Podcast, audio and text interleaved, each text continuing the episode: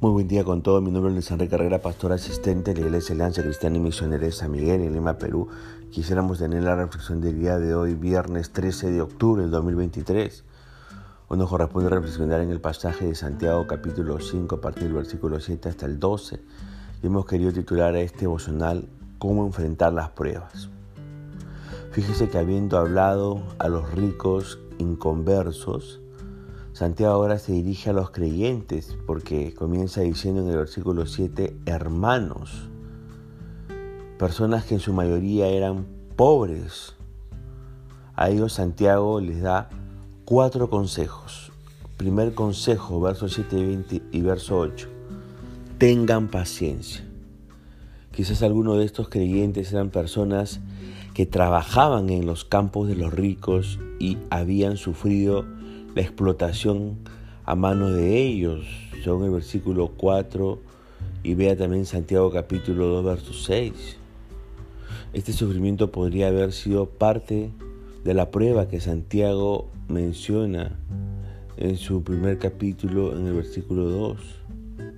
¿Qué debían hacer?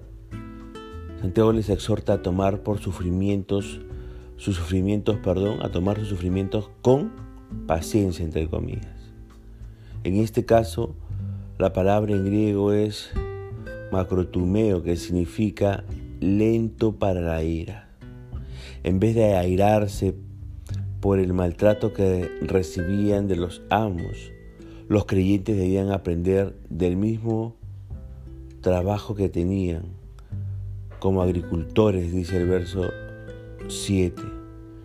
Y un agricultor debe esperar con paciencia que crezca lo que sembró no puede apresurar el proceso.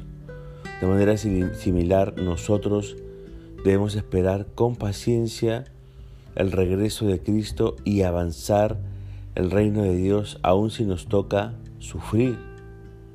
En la venida del Señor, dice el verso 8, será el día del juicio final, cuando recibirían del Señor la recompensa, es decir, el precioso fruto, como dice el verso 7, por haber vivido una vida entregada a Él. El segundo consejo que Santiago les da a estos hermanos, en su mayoría pobres, lo encontramos en el versículo 9, que dice, no se quejen, así como lo escuchan, no se quejen. Aquí la queja parece estar dirigida a otros creyentes, no a los terratenientes que les estaban explotando. Cuando estamos sufriendo a manos de otros, es muy fácil reaccionar mal contra aquella persona, personas que nos rodean. Hay que tener cuidado, dice Santiago. El juez de todos está cerca. No solo juzgará a los ricos inconversos, sino también a los creyentes. Fíjese que cuando algo sale mal, tendemos a quejarnos y a culpar a otros por nuestra desdicha. Es más fácil culpar a alguien por algún mal que aceptar nuestra responsabilidad del hecho, pero desviar la culpa podría ser destructivo y pecaminoso. Antes de que juzguemos a otros por sus defectos, debemos recordar que Cristo, el juez, vendrá y evaluará a cada uno de nosotros, a cada uno de nosotros. Ante Él no podremos culpar a otros por nuestras faltas. Tercer consejo que da Santiago es, lo encontramos en el versículo 9 y 10. Dice allí, miren el ejemplo de otros que sufrieron injustamente. Una forma de animarnos en la vida cristiana es considerando el ejemplo de otros que vivieron antes y nos dejaron un buen modelo. Santiago destaca a los profetas como ejemplo de paciencia bajo sufrimiento en el verso 10. También señala el caso de Job allí en el versículo 11. Dice aquí, habéis oído de la paciencia de Job. Eso es todo lo que conocemos en cuanto a la paciencia de Job. Hemos, hemos oído hablar de ella. Al leer el libro de Job nos queda la impresión de que Job era muy impaciente y en realidad Job, aprendió a ser paciente. Y en el versículo 11 se completó con la frase siguiente. y habéis visto el fin que le dio el Señor, porque el Señor es muy misericordioso y compasivo.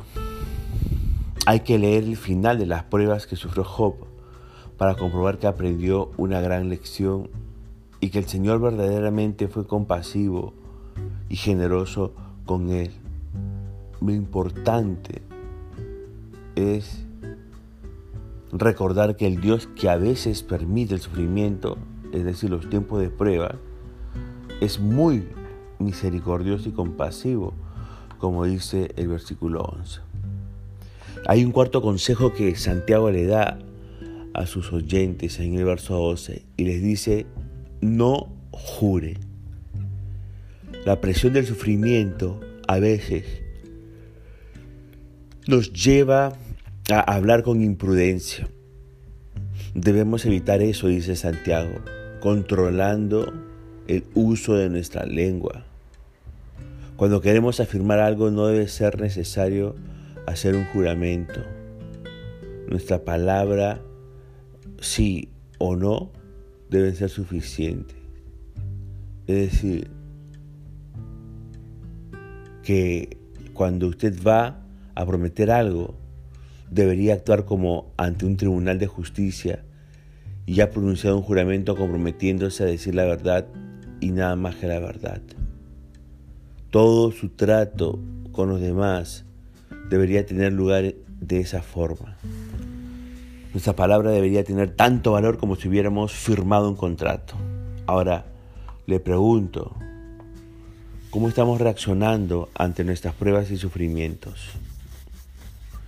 ¿Qué debemos aprender de este pasaje que hemos leído de Santiago capítulos 5 versos 7 al 12? ¿Qué debemos aprender? Recuerde que enfrentar las pruebas se tienen que hacer con paciencia, no quejándose, mirando el ejemplo de otros que sufrieron injustamente y no jurando en vano en ningún sentido.